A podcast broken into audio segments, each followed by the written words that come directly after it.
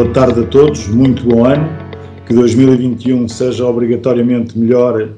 que 2020, pelo menos do ponto de vista de recuperação socioeconómica, apesar de, do ponto de vista da eletricidade renovável, se 2021 fosse igual a 2020,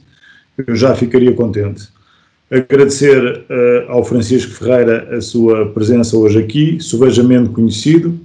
não requer grande introdução. O Francisco é o nosso convidado número um de 2021, porque temos a tradição de todos os anos fazer um comunicado de imprensa conjunto, uh, no qual apresentamos uh, os impactos da geração renovável do ano anterior, conjuntamente com os benefícios ambientais e de sustentabilidade que daí são oriundos e normalmente temos sempre um conjunto de interações relativamente às principais conclusões do mesmo e vamos aproveitar essa, essa conversa que normalmente temos para partilhar com os associados da APRENA que hoje eh, tiveram a amabilidade de disponibilizar o seu tempo para estar connosco presentes e sem mais demoras pedi ao Francisco se gostaria de fazer alguma pequena introdução relativamente ao tema e depois fazemos disto uma conversa. Uma pequena nota: a nossa conversa vai durar cerca de 30 minutos e vamos deixar de reserva 10 minutos para eventuais perguntas que surjam dos participantes, que nós consigamos nesse tempo esclarecer qualquer dúvida ou, ou, ou preocupação que possa ser aqui transmitida através do chat. Francisco, passo a palavra, muito obrigado pela tua disponibilidade estás aqui hoje e é tua. Ora bem, antes de mais nada, uh, agradecer este convite da, da, da é realmente uma, uma grande satisfação uh, ser o, o, convidado, o primeiro convidado deste, deste ano, desta rúbrica,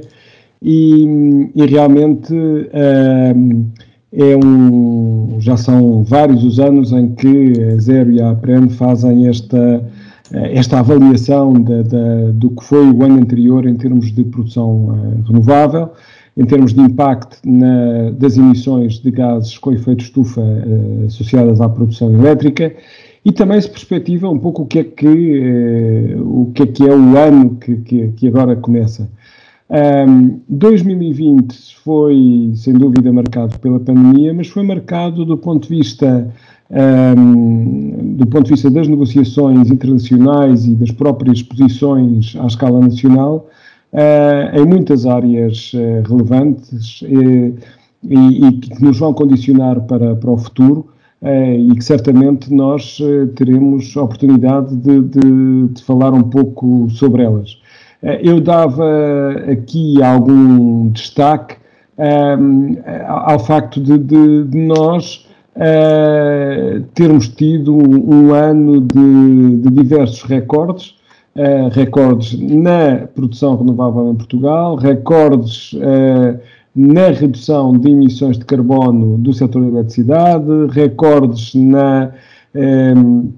também no que diz respeito à, à, à, redução do consumo de, de, de combustíveis fósseis por causa da pandemia. Eh, principalmente, e, e portanto é, é, um ano eh, que eu diria simultaneamente eh, complicado pela Covid-19, mas um ano decisivo para a próxima década relativamente aos, ao, por causa dos, dos, dos dossiês que foram lançados, quer em termos teóricos, quer em termos práticos. Então, deixa-me aproveitar para, para te fazer uma pergunta referente exatamente a essa visão global, antes de entrarmos aqui no debate de alguns números, mas eh, na tua opinião, visto que fruto das regras, vamos chamar impostas pela, pela pandemia, o que fomos obrigados a reduzir o consumo energético, o que é que tu achas que nós podemos ter de lições aprendidas relativamente a comportamentos futuros, tendo em conta que efetivamente nós conseguimos durante 2020 independentemente de todas as tragédias que aconteceram e que, que a APRAN e eu pessoalmente uh, temos toda a preocupação e, e, que efetivamente está no nossa, na nossa mente todos os dias, das poucas coisas que se podem aproveitar como comportamentos uh, e hábitos, vamos chamar, mais sustentáveis do ponto de vista do consumo e das utilizações de energia, o que é que te parece que nós possamos ter aprendido em 2020 que serão boas práticas para utilizar em 2021 e nos anos seguintes? Eu, eu diria que um, uma das coisas que, que, que, uh, que, vai ficar e que vai ganhar eh, preponderância e que ainda agora estamos a sentir, não é? Uh, como, como uma prioridade, uh, é o, o, papel dos consumos domésticos e, e, e da relação que, um, que a eletricidade passou a ter e passará a ter à escala doméstica. Ou seja, eh, nós entramos num regime de, de, de teletrabalho, eh, estamos mais tempo em casa,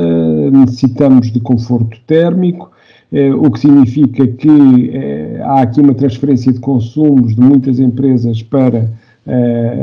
para a casa de cada um de nós, e, e isso vem destacar a urgência eh, de nós eh, sabermos como eh, garantir, quer àqueles que, se calhar, já nem em teletrabalho estão porque estão em zonas rurais, já com idade avançada, mas que estão dentro dos perto de 2 milhões que não conseguem garantir eh, condições de conforto e não têm dinheiro para pagar a eletricidade ou o gás eh, para garantir esse mesmo conforto. E, portanto, a prioridade tem de ser dada à pobreza energética, ao combate à pobreza energética. E, e, e por outro lado, também aqui a questão dos edifícios, da reabilitação de, de, de, de edifícios. E, portanto, eh, eu acho que a pandemia eh, focalizou, digamos assim, esta questão da, da, da, da eh, de lidar com a energia em casa de uma forma que as pessoas, se calhar, não sentiam tanto. E a outra questão que também me parece importante é que, à escala, à escala nacional, percebemos mais uma vez a relevância da, das interligações, nomeadamente entre Portugal e Espanha, da ligação entre eh, entre, entre estes eh, consumos, entre o facto de nós continuarmos a ser afetados uh, e beneficiarmos ou, uh, pelo contrário, sermos prejudicados por decisões em França, em Espanha, e que nos deve, obviamente, no mercado que, que, que, está também a sofrer alguma revolução, a ter que encaixar estas, estas volatilidades de preço, de, de, de disponibilidade, de, de, planeamento. Um, claro que podíamos falar sobre outras questões relacionadas com, com, com a pandemia, nomeadamente uh, no, no, uh, na área dos transportes, noutras, eh, noutras áreas, mas naquilo que talvez seja mais pertinente, pertinente na, na, eh, naquilo que me parece a relação mais direta do, com, com, com a eletricidade e com a eletricidade também eh, renovável eh, e a pandemia, estes são aspectos que, que me parecem cruciais. As pessoas, só para terminar, inclusive houve muitas pessoas que tiveram tempo para pensar para, para, principalmente a classe média, média alta, teve, teve também ali um, uma, uma oportunidade de olhar para a sua casa, fazer obras de remodelação, pensar em instalar, por exemplo, painéis fotovoltaicos eh, nos casos em que o tipo de construção permite, eh, e, e, portanto, há aqui muitas portas que, que, eh, que, se abrirão para um, para um futuro que, que vai ser eh, diferente. Francisco, muito obrigado. Eu, eu, vou partilhar só com os participantes dois ou três números que me parecem relevantes para dar seguimento depois à, à nossa próxima pergunta, uh, que foram partilhados pelo nosso, pelo nosso departamento técnico. Mas, essencialmente, o que nós observamos é que no acumulado do ano 2020, a geração renovável representou aproximadamente 62%, gerámos aproximadamente, em termos totais, 50 terawatts-hora, com um preço médio da taxa de carbono de 24,7 euros por tonelada. Conseguimos evitar, eh, em termos integrais, no ano, aproximadamente 18 milhões de toneladas de CO2 que relembro que face a 2019 foram 15 milhões, portanto estamos a falar de quase 30% de mudança e com uh, as consequentes, uh, ou com os consequentes impactos positivos macroeconómicos de redução de combustíveis importados num montante equivalente a aproximadamente 650 milhões de euros e uma poupança ao sistema eletroprodutor de 440 milhões de euros em licenças de CO2. Quando nos referimos ao mês de, de dezembro especificamente, temos aqui novamente um, um recorde interessante, sendo que esse recorde interessante diz-nos que nós incorporamos 75% de renovável no consumo em termos mensais e de carvão tivemos apenas 3,3% de incorporação. Já sabemos que o carvão uh, tem todos os efeitos nefastos do ponto de vista de poluição dos gases que são efeitos estufa, não só o CO2, mas os NOx todos. O que é que tu podes partilhar connosco relativamente ao que se perspectiva e qual foi o grande ou qual será o grande ganho ambiental de descomissionarmos as centrais a carvão, quer em Portugal, quer na Península Ibérica? Ora bem, eh, há aqui uma questão que, que, que, que, muda realmente de 2020 para 2000, eh, aliás, de, de 2019 para 2020 e, e, agora principalmente em 2021. É que quando nós olhamos para o total de, de, emissões eh, das centrais, do setor da eletricidade, eh, nós sempre tivemos aqui quase que uma, uma competição, entre aspas, entre uh, o, o setor dos transportes e, uh, e as centrais térmicas. As centrais térmicas recorrendo a combustíveis fósseis. Ou seja, do, do nosso total de, de gases de emissão de, de, de gases de efeito de estufa, um quarto aproximadamente é do setor dos transportes, um quarto é da, da produção de, de, de, energia elétrica. E, e 2020 é claramente o ano da mudança, eu diria mais 2021. 2020 uh, uh, vai ser aqui um ano atípico porque também houve uma quebra muito grande no tráfego rodoviário, não é? E, portanto, é difícil olhar uh, para, para, para 2020 como um ano normal, uh, desse ponto de vista. Eh, mas, uh, mas o que é facto é que, se nós considerarmos que o, o carvão por cada quilowatt-hora significa 900 gramas de CO2 equivalente aproximadamente e, e parte desse valor está a ser transferido ou para renováveis ou para centrais de ciclo combinado a gás natural, onde o fator de emissão ponderará talvez os 350 uh, gramas por, uh, por quilowatt-hora. Nós temos aqui uma, uma descida enorme. Uh, de 2018, perdão, de 2019 para 2020 nós já tínhamos assistido a essa descida e em 2020 a descida não foi maior porque, nomeadamente, havia o estoque de carvão armazenado em Sines e também no PECO uh,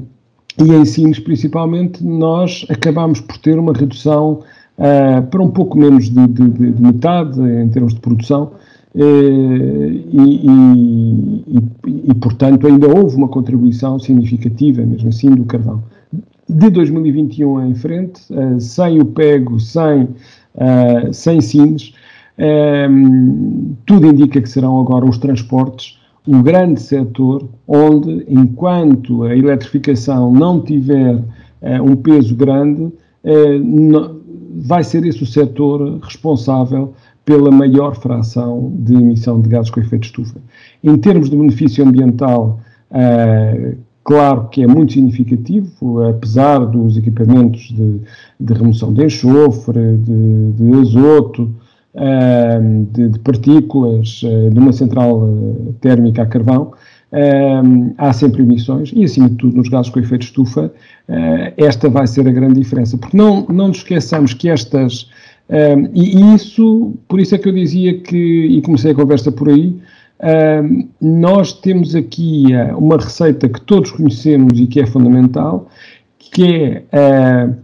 o investimento que tem que ser feito em suficiência energética, que inclui, sem dúvida, muita eficiência energética, e depois a passagem para as renováveis eh, e, e, e, portanto, uh, com a retirada do carvão, isso é claramente visível em, em termos das emissões. Só uma pequena nota: 2020 foi um, um ano onde, do ponto de vista da, da, da, da produtividade, produtibilidade um, hidráulica, a hidraulicidade, uh, foi um ano uh, normal, ou seja, nós tivemos uh, um, 0,97 uh, um bocadinho acima de uh, eh, 2019, onde tivemos 0,81. E, portanto, uh, também aí beneficiámos um bocadinho da parte da hídrica e o solar, ao chegar quase a 3%, continua a ser muito pouco, mas começa a, a perceber-se que a exponencial está a começar a subir. Eu estou de acordo contigo e, e partilhando aqui um pouco os números o breakdown, uh, perdoem-me o anglicismo, do que é que foram as, as contribuições de cada um dos setores renováveis. O que nós temos no acumulado de janeiro a dezembro foram 28% de componente hídrica, 24% eólica, 6,7% de bioenergia, 2,6% de solar,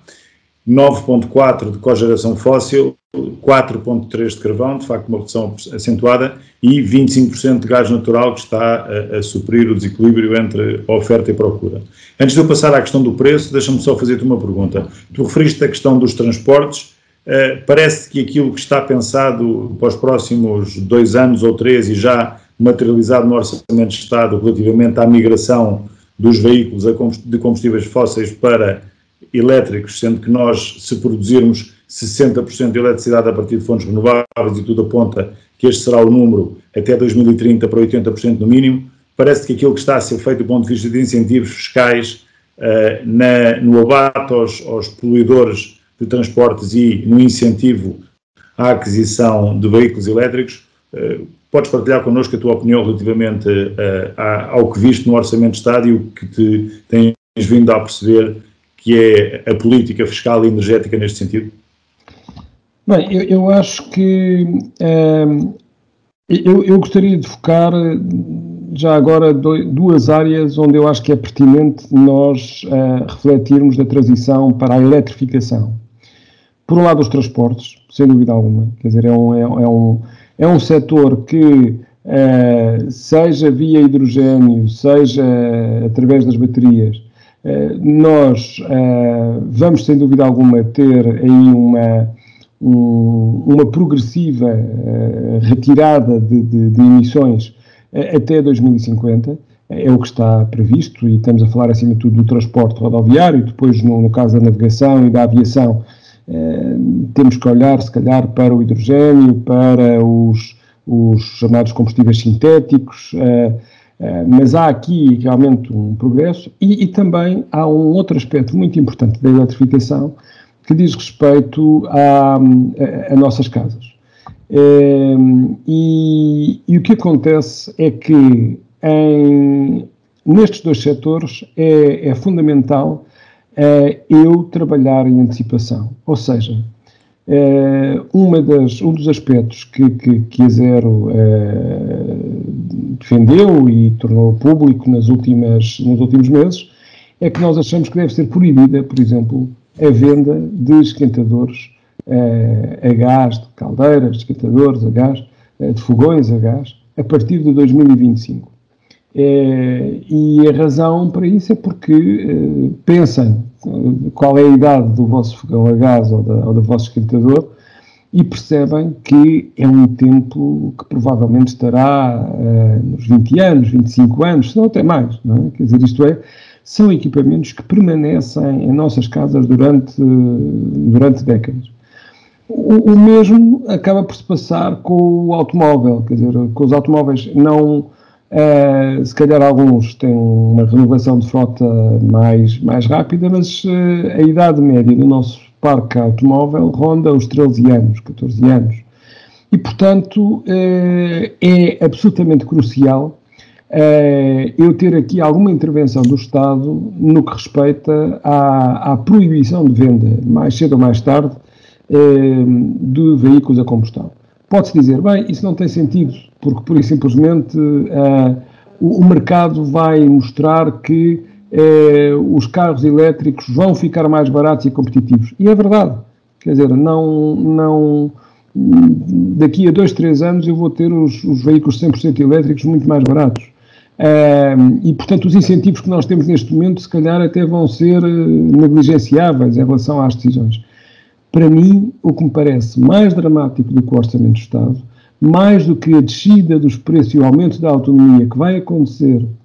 no, no, no caso dos automóveis, neste momento, a grande dificuldade é a rede de carregamento. Há muitas pessoas eh, que eh, nós sabemos através da Zero que não fizeram a aquisição de um veículo elétrico, mesmo aos preços atuais, porque não têm onde o carregar. E, portanto, eh, toda a política de, de, de disponibilidade de, de, carregamentos que deveria ser banalizada para quem não tenha uma vivenda com garagem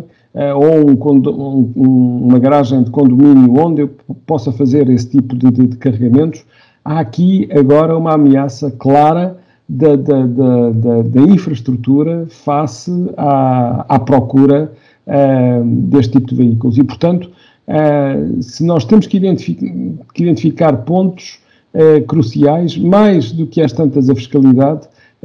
neste momento é realmente a infraestrutura que está a condicionar as decisões.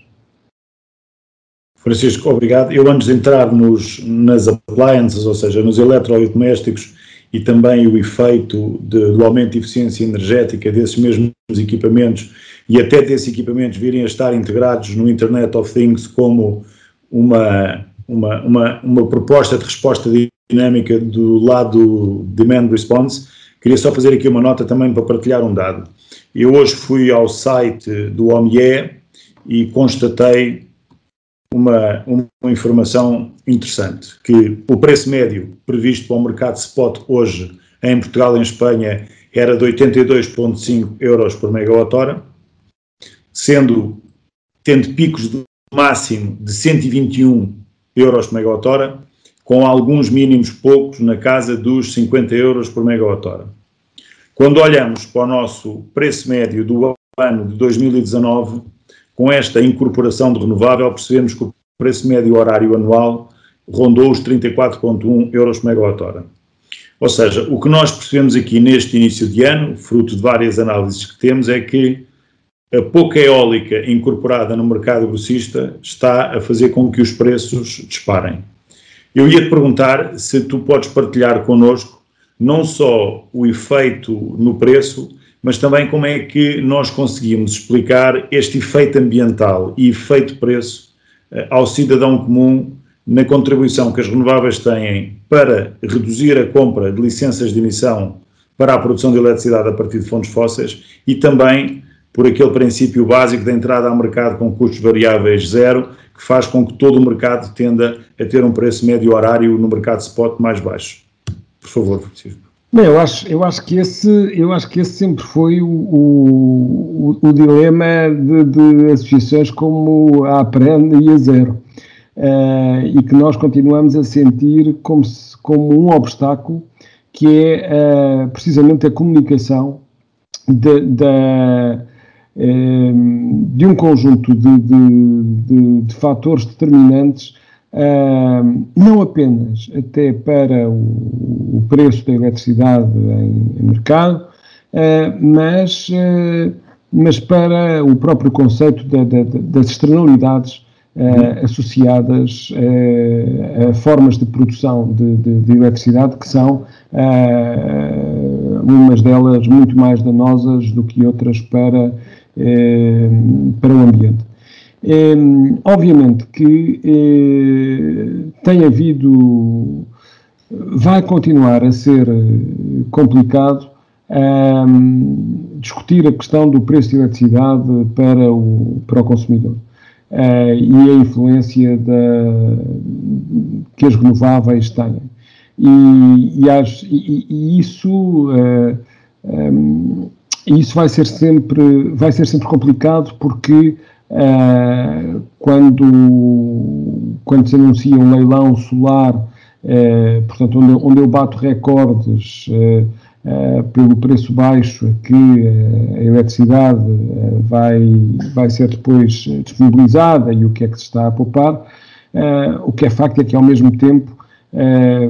tem notícias referindo os, os picos de, de, de, preço que se estão a atingir em determinadas alturas, que, que, que, não se percebe muito bem na, na, qual o seu enquadramento. E, e, portanto, eu, eu penso que aqui não queria entrar propriamente na, na explicação, mas queria mais identificar uhum. que, que, este desafio de explicar os benefícios uh, e o funcionamento, por exemplo, do comércio europeu de licenças de emissão. Uh, eu penso que todos, se calhar, não, não sei se têm noção ou não, mas os os quase 200 milhões de euros que eh, garantem o PART, isto é, o sistema de passes eh, de, de, de, que, nós temos a custos baixos na, nos municípios e nas áreas metropolitanas, é garantido à custa do dióxido de carbono e das licenças de dióxido de carbono. Um, e, e, há aqui, uh, portanto, muitas destas relações de preço dentro do quadro da eletricidade e entre e entre o, o CO2 e, a, um, e, e, determinadas políticas públicas que as pessoas também não estão a par. Portanto, eu acho que é fundamental nós continuarmos a, a descodificar uh, as, as vantagens, os princípios, os benefícios e, e também a quantificar de forma uh, às pessoas uh, ao cidadão, uh, incluindo eu próprio, que muitas das vezes fico uh, baralhado com a forma como se chega ao, aos preços finais e aos custos de eletricidade que, que, que, que por vezes uh, vemos variar de determinada forma, que isso realmente se torne cada vez mais transparente. estamos longe ainda dessa, dessa transparência, continuamos ainda com argumentos muito falaciosos, e, e, em relação à eletricidade renovável, o hidrogênio verde também não ajudou muito na discussão eh, durante este ano de, de 2020. Uh, e, obrigado por essa, por, essa, por essa nota. Eu gostava aqui só de fazer um comentário que é de minha autoria, que nós temos ouvido sempre que eh, não, a incorporação de renovável não vai permitir reduzir o preço de eletricidade ao consumidor final, porque quando eu reduzo o preço da energia, como incorporo variância uh, do recurso, vou ter que ter redes muito mais sobredimensionadas e, portanto, vou gastar no setor regulado, que é o operador da rede de transporte e o operador da rede de distribuição, para gerir uma incorporação de renovável muito grande. Se nós olharmos para o mês de dezembro, o que conseguimos entender é que o nosso sistema uh, elétrico e o gestor global do sistema foi capaz de incorporar, em média, durante 30 dias 75% de geração renovável. Uh, como nós referimos há pouco, a oh, geração. E houve um recorde horário que já vinha de algum tempo em termos de, de, de, de prestação contínua renovável. Em, em abastecimento de consumo sem fontes fósseis. Também em dezembro esse também foi batido. Mas isto é também um pouco para desmistificarmos às vezes os detratores das renováveis de que nós temos que incorporar no custo uma quantidade de custos do mercado regulado que vão ter que ser uh, incorporados, quer no operador rede de transporte, quer no operador de distribuição. Eu acho que os operadores, em dezembro, estão de parabéns porque, efetivamente, incorporaram, sem qualquer afetação de consumo, sem qualquer risco de blackout, uh, eh, 75% de incorporação renovável e tivemos apenas 3,3% de carvão, 13% de gás natural e 8% de cogeração fóssil. Portanto, acho que também é, é importante começarmos a olhar para os factos em vez de olharmos para argumentos que muitas das vezes não estão comprovados e efetivamente percebermos que a rede elétrica nacional, eh, através do seu operador de rede de transporte, do gestor global do sistema e do operador de rede de distribuição, tem sido capaz de manter o sistema em equilíbrio mesmo com esta incorporação. Eh, nós resta-nos aqui cerca de 4, 5 minutos e eu não gostaria de terminar este debate sem, sem ter a tua opinião relativamente àquilo que se antevê da revisão das metas de incorporação renovável, tendo em conta que já foi oficializado que a meta de redução de emissões da média da União Europeia terá que ser 55% com base em 1990. Podes fazer o favor de partilhar connosco a tua visão e o que é que te parece que vai acontecer ao sistema eletroprodutor e ao consumo e ao hidrogênio verde e todas as fontes de eletrificação renovável, diretas e indiretas. Ok, então eu vou aproveitar até às seis da tarde uh, para falar sobre esses tópicos todos. não, eu penso que depois também teremos a oportunidade de algumas perguntas, não é? E eu, Exatamente, bocado, temos aí uns 10, 15 minutos. O António Sá da Costa também a levantar a mão. Uh, e, ora bem, algumas reflexões que me parecem pertinentes. Uh, uh, nós, nós tivemos, para ter uma ideia, à escala europeia, os modelos mostram-se que nós precisávamos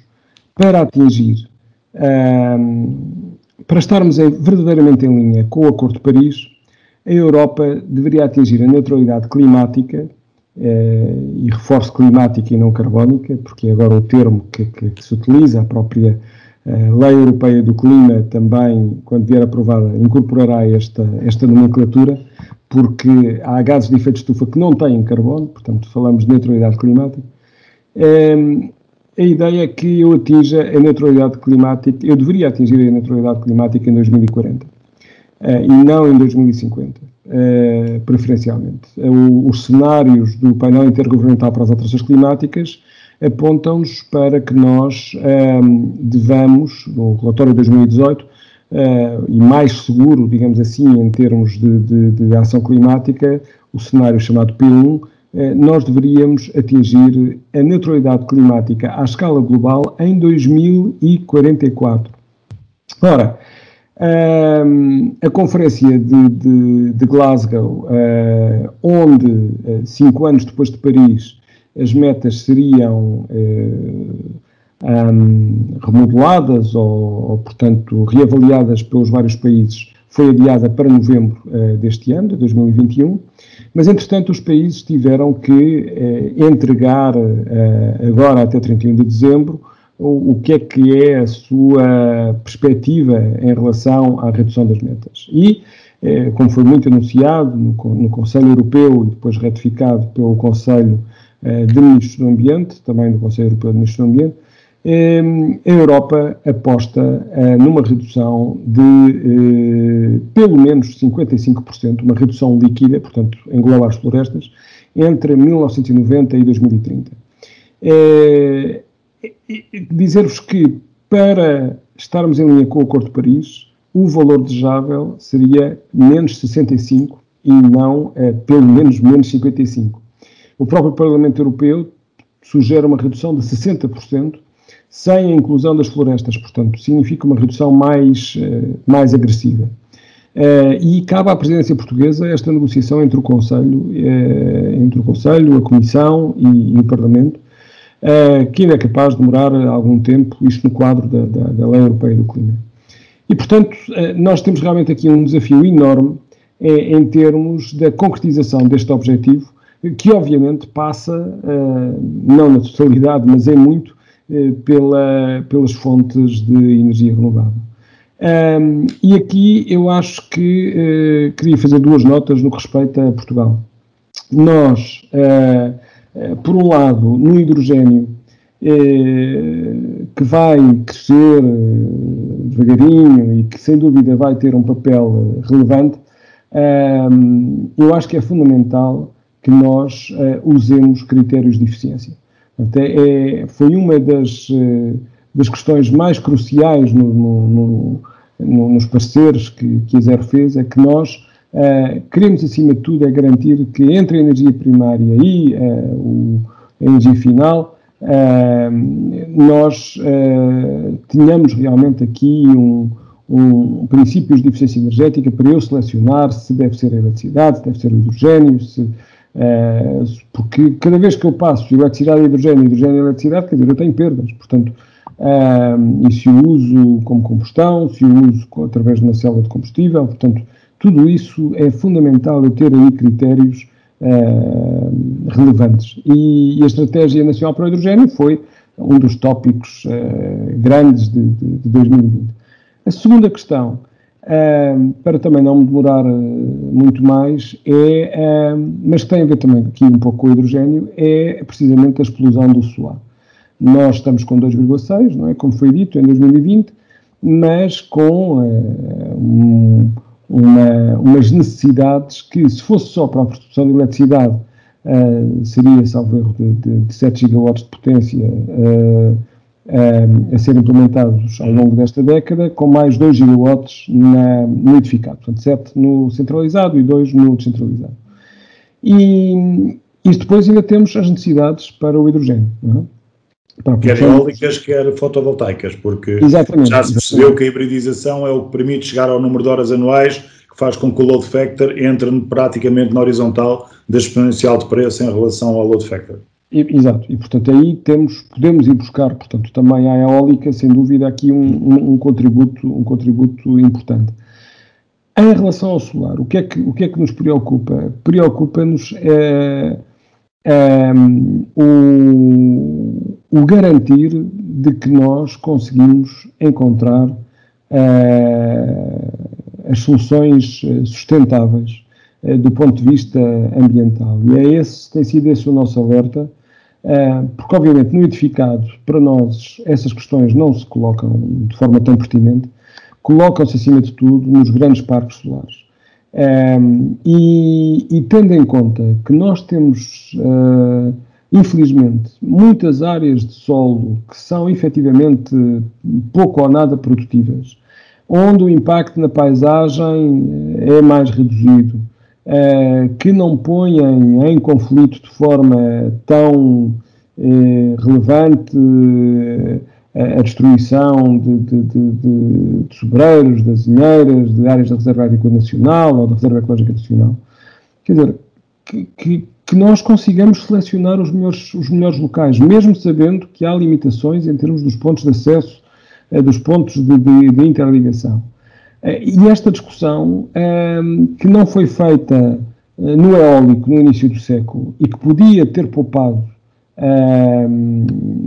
que, que, que, muitos dos projetos não andassem para frente e para trás até serem aprovados,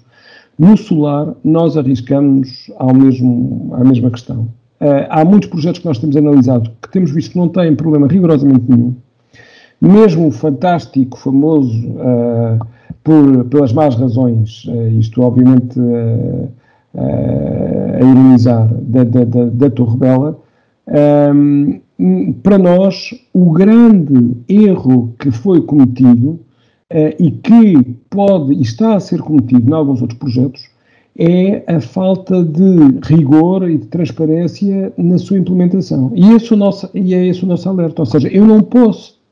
ter uma avaliação de impacto ambiental e um estudo de impacto ambiental em consulta pública a dizer que aquela zona está com eucaliptos, está com não sei quantos animais, está com não sei quantos sobreiros e azinheiras, etc quando aquilo já foi tudo cortado ou os animais enviados para outro lado. Portanto, uh,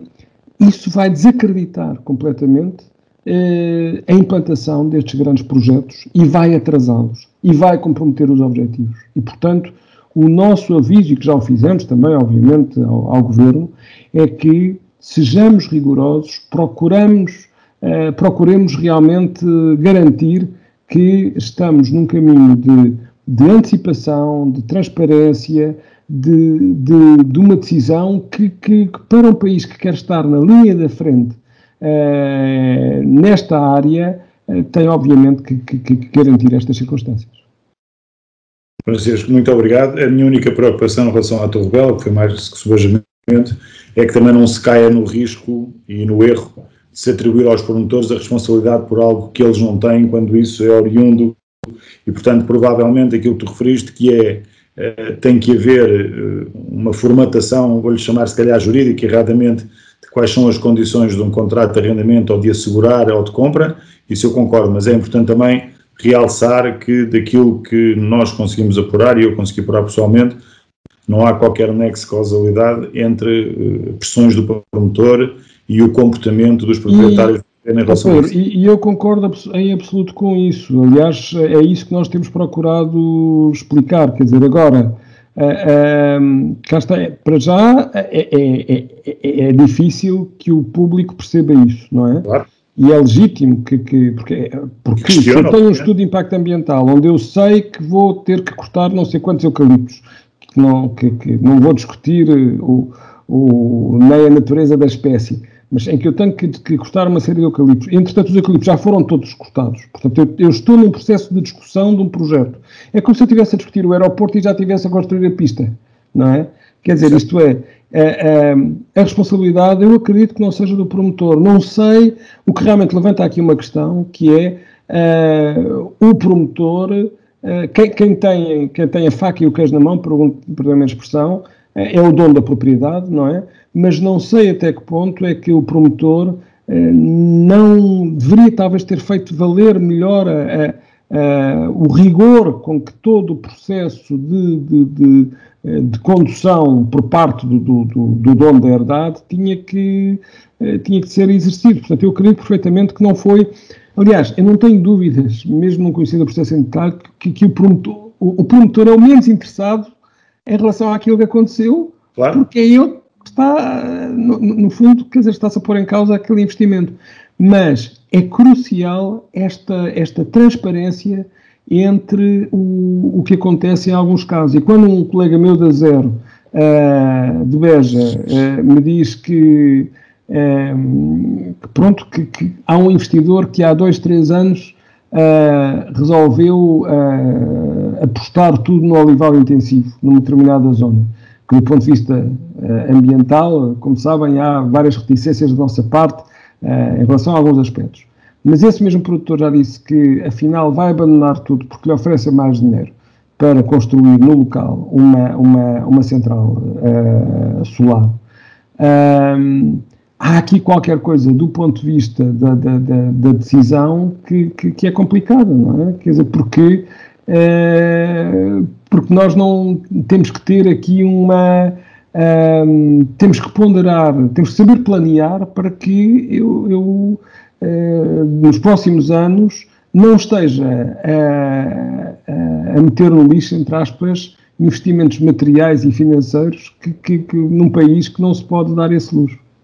Não, isso eu totalmente de acordo. Eu só ressalvei essa falta de nexo causalidade. Isso é um tema que também nos preocupa na APREN. Nós estamos com um grupo de trabalho com os principais stakeholders no processo de licenciamento, com a APA, com o ICNF, com a Rede Natura, com com a DGEG, precisamente para tentar simplificar e, obviamente, vamos tomar, eh, ter em linha de conta esta questão eh,